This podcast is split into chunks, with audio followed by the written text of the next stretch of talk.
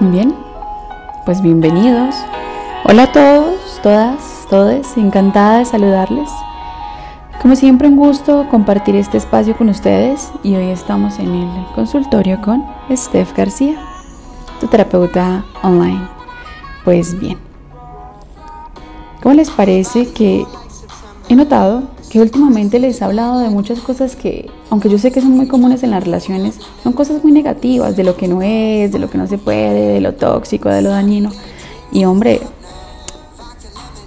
si algo he aprendido en todos estos años que llevo estudiando a la mente es que, hombre, en lo que me enfoque, eso se va a expandir naturalmente. Así que voy a empezarme a enfocar en todo lo maravilloso acerca de las relaciones, todo lo bueno, todo lo que es sano, todo lo que nos ayuda a crecer, a evolucionar y todo lo que nos suma. Así que hoy les quiero contar cuál es el cóctel de esas relaciones sanas, cuál es esa, cuál es esa, sí, como esa excelente mezcla para construir una relación sana. Así que vamos a comenzar. Miren, creo que en una relación de pareja sana, puedo ser yo misma. Puedo ser quien soy. Y mi pareja me quiere por ser como soy. No tengo que esforzarme para que la otra persona me ame. Quizás me esforzaré por otras cosas, pero no para convencerle ni para conseguir su amor. Eso tiene que surgir y luego ambos tendremos que poner de nuestra parte para seguir alimentando y dando vida al vínculo. Creo también que debe haber admiración definitivamente y reconocimiento hacia el otro, teniendo en cuenta que no me vayan a confundir nunca la admiración y el reconocimiento con, con la idealización, ¿no? Y es que idealizar es algo completamente diferente y voy a abrir unas pequeñas, un pequeño paréntesis acá. Idealizar es poner en un pedestal, adorar, sobreestimar, crear un ídolo y eso va completamente en contra del amor, definitivamente. Así que habrá que ver las cualidades y reconocer las cualidades en su pareja. Debemos sentir que recibimos del otro lo que consideramos imprescindible en una relación de pareja en función de cómo somos cada uno y de lo que estamos buscando en nuestra pareja. Sabemos que el otro nos apoya y nos anima para que consigamos nuestros sueños y objetivos. Nunca al revés, o con eso. Y construimos un espacio de crecimiento y de compromiso mutuo. Jamás un lugar de discusiones constantes y recurrentes ni de tristeza habitual es importante también tener en cuenta que, que no nos planteamos dejar la relación. Habrá puntos de desacuerdo, pero si podemos hablarlos de una manera respetuosa y madura, nos permitirá acercarnos más al otro. Porque si vivimos un conflicto que no sabemos resolver, pero creemos en nosotros como pareja, pediremos ayuda para solucionarlo, desde el amor y el compromiso que sentimos. Nos sentimos respetados por el otro en todo momento, con sus actos y con sus palabras. Cada uno debe cuidarse a sí mismo, sin dejar de mirar al otro. Y sí, mis queridos oyentes, una relación así existe definitivamente y se construye. Yo sé que, mm, porque lo he notado, a veces tenemos creencias tan limitantes y nos hemos familiarizado tanto con sufrir relaciones eh, que nos dañan, que nos restan, que nos minimizan un montón, empezamos a creer que eso no existe o que, mm, no sé, quizás en otro planeta o en otra vida, pero no. Esas relaciones también existen y se pueden construir definitivamente, sobre todo cuando eh, se trabaja en cada uno, ¿no? Porque hay que tener en cuenta que en la relación hay tres partes, tú, yo y nosotros, ¿cierto? Entonces, a medida que uno trabaje más en su ser, que cada uno trabaje en, su ser, creo que a la hora de crear una relación entre ambos, pues bueno, van a poder construir algo como les acabo de describir, pero sí les quiero dar como la receta como de los, como de los ingredientes específicos de lo que es un amor sano. Bueno, Vamos a empezar por el deseo. Importantísimo. Ha de existir pasión, sexo y erotismo necesarios en una relación. Estos son momentos que van a generar, digamos, momentos íntimos de máximo acercamiento con la pareja. Si uno de los dos tiene un problema de deseo sexual o alguna disfunción, es necesario pedir ayuda, porque de no hacerlo, esto puede acabar desencadenando una ruptura. Que los dos sientan que tienen una vida sexual plena y satisfactoria con el otro y es muy importante en una relación de pareja. Y con esto, también hace poco tuve una, un, un en vivo con una sexóloga increíble. De hecho, está en mi Instagram por si lo quieren ver. Y ahí, allí abordamos muchos temas acerca de la vida sexual, de por qué esto podría llegar a pasar en una pareja, cuáles son las posibles soluciones, así que pues los invito a que lo vean. El siguiente ingrediente es la amistad. Sí, nuestra pareja debería ser nuestro mejor amigo, con quien sintamos una confianza absoluta. Alguien con quien compartir, a quien admirar y en quien apoyarse si es necesario.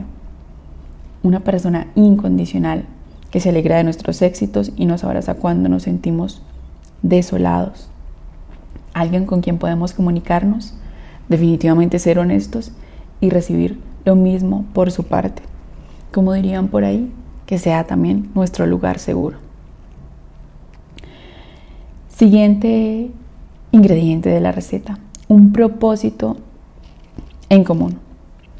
Debemos tener un propósito de vida en común, es decir, planes en común, sentir que miramos hacia la misma dirección, hacer planes, implicarnos, avanzar de la mano y ver que pasamos a la acción, por supuesto. Es muy importante que este propósito no solo se quede en ideas y en planes que no se van a materializar nunca, porque en ese caso se acabarán marchitando. Hay personas que pasan años y años esperando a que su pareja decida que es el momento de dar un paso con el que llevan tanto tiempo soñando, que si no fuera por el otro, seguramente ya lo habrían llevado a cabo mucho antes.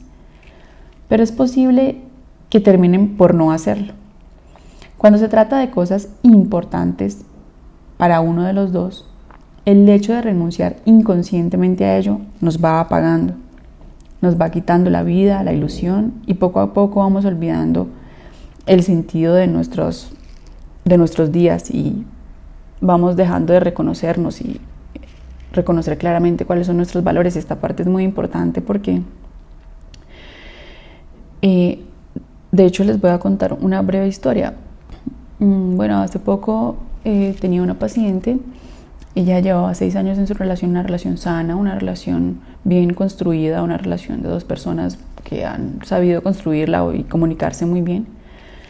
Pero resulta que la relación llegó a un punto en el que él estaba avanzando en su carrera, bueno, cada uno estaba avanzando en su carrera y parecía que su vida ya no, los dos estaban pensando en cosas completamente diferentes. Ella estaba pensando en irse a vivir juntos, a formalizar, tener una familia. Y él estaba pensando en su carrera, que por supuesto eh, al parecer está como en su mejor momento y en su auge. Su carrera implica que esté viajando y que eh, tenga que hacer muchas relaciones públicas entonces mm, eso conllevó a que la relación se terminara y no necesariamente una relación se tiene que terminar en medio de una dependencia y algo extremadamente dañino y tóxico. Creo que es de las pocas relaciones que he recibido que, en la que conscientemente la persona entiende que si tienes valores completamente diferentes, si los dos están mirando, si uno está mirando para el norte y el otro está mirando para el sur, es muy difícil que eso funcione. Porque si ella termina aceptando la vida que él lleva o viceversa, él, la vida que ella quiere, a uno de los dos le va a tocar renunciar a lo que está queriendo y eso causa muchísima, muchísima frustración. Muy bien, siguiente ingrediente, los valores. Nuestros valores son nuestros principios básicos, ¿sí?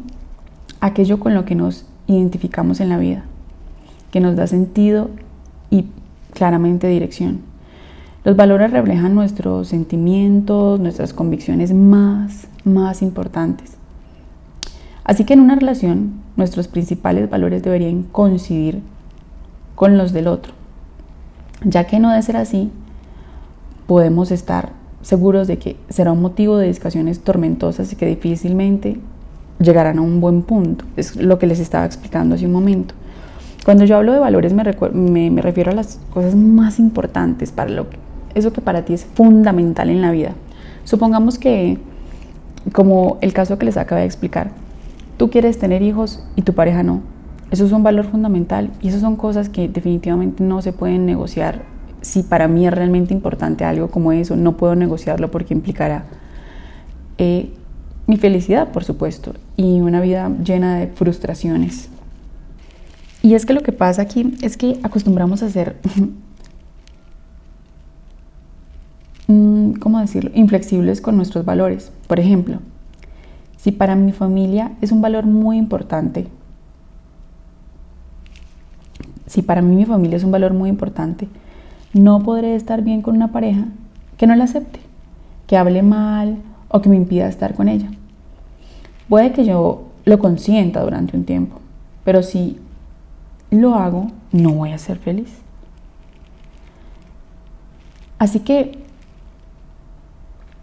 se siente como un vacío enorme en, en, la persona que termina cediendo a ese tipo de situaciones o termina pasando por encima de sus valores y, y la tristeza se hará cada día más evidente y perceptible.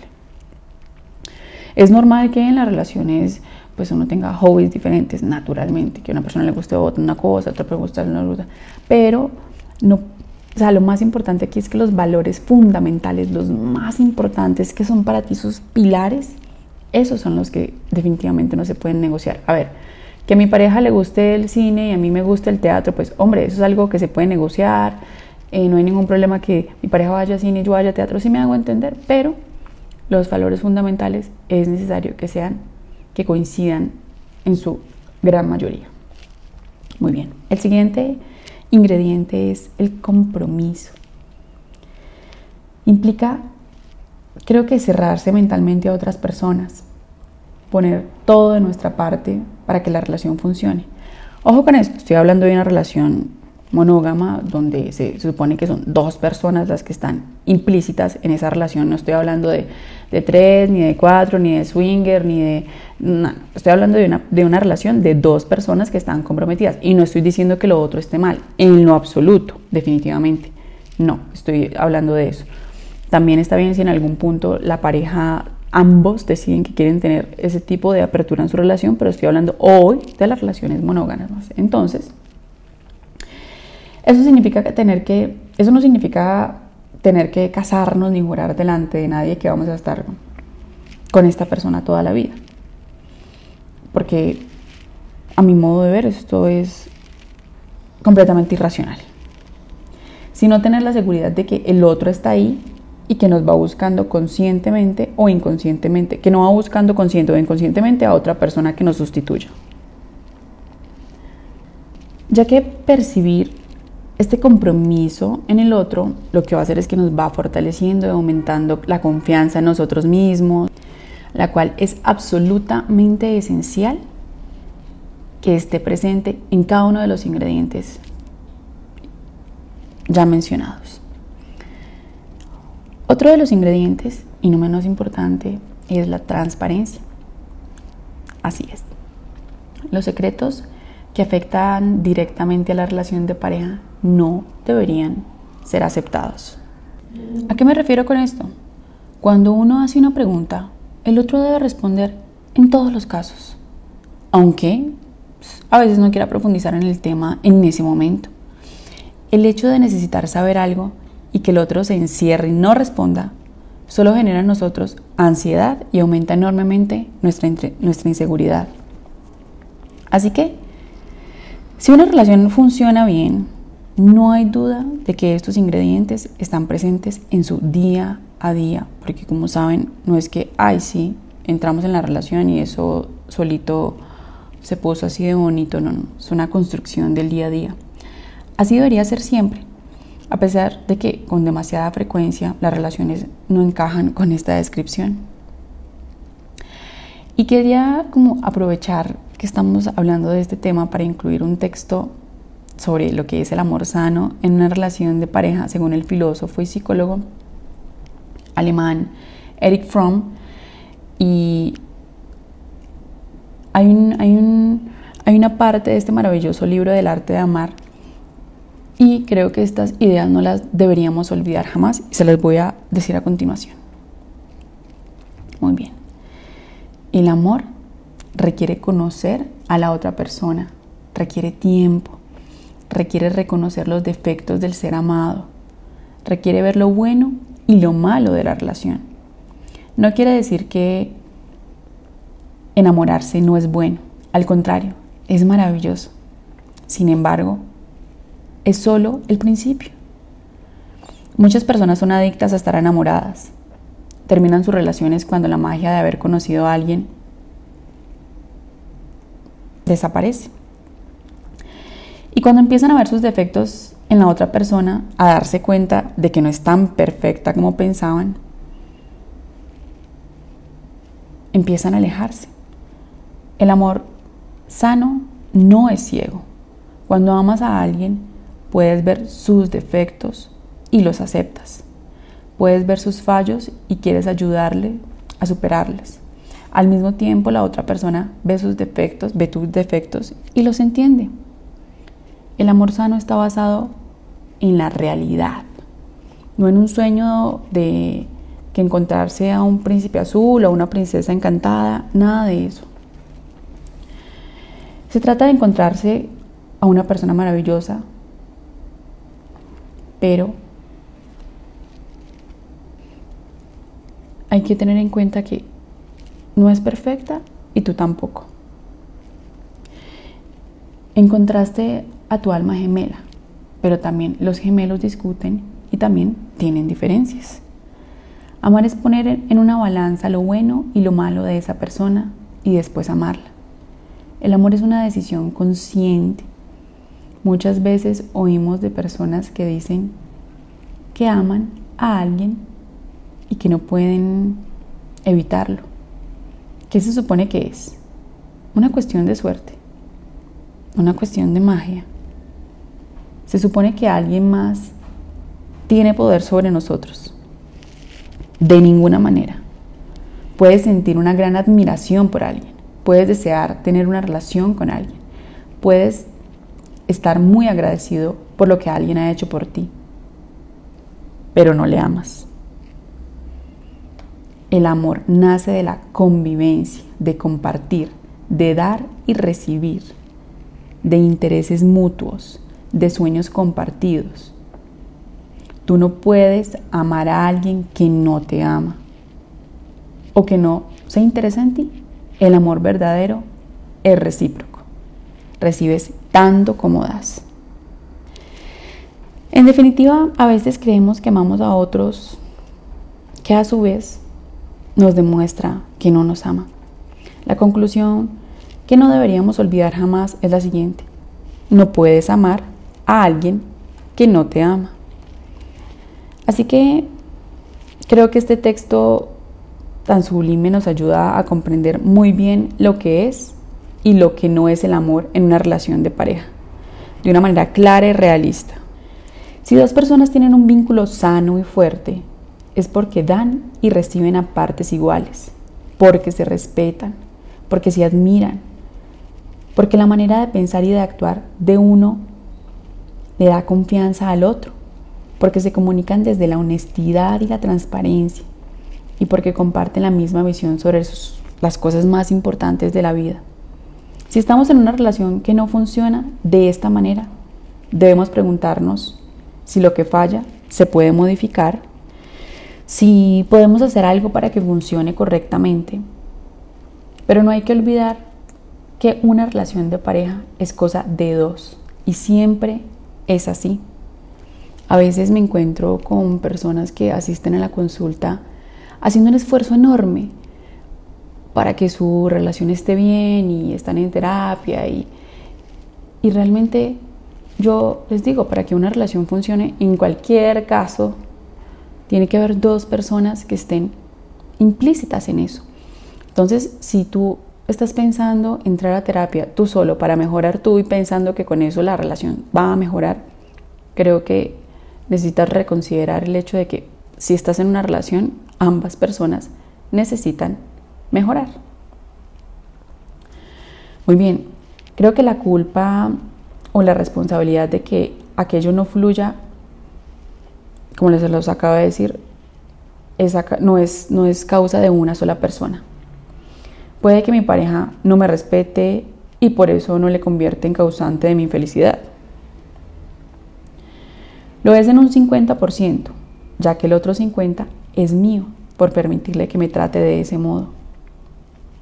Eleanor Roosevelt pronunció una frase que ha pasado a la historia y dice, nadie puede hacerte sentir inferior sin tu consentimiento. Y realmente es así, puesto que si a ti no te gusta lo que recibes o lo que estás viviendo, siempre puedes hacer algo para generar un cambio. Deberemos aprender a decir no y a poner límites en nuestras relaciones, porque de no hacerlo, estamos en peligro de adentrarnos en una relación dañina, tóxica y de la que podría costarnos mucho salir. Muy bien, y con estas últimas, bueno, palabras quería quiero ya despedirme.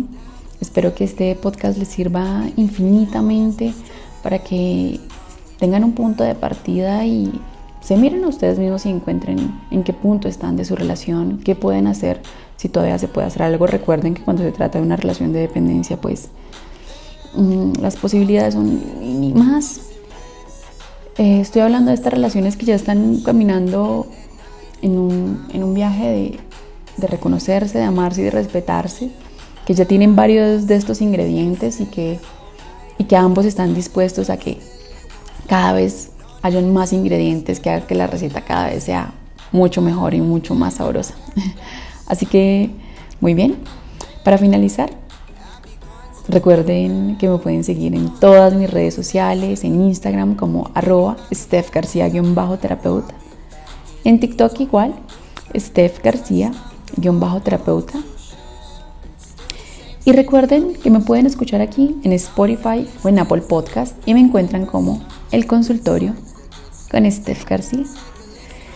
Y si sabes de alguien que le pueda servir este podcast, por favor, no dudes en compartirlo.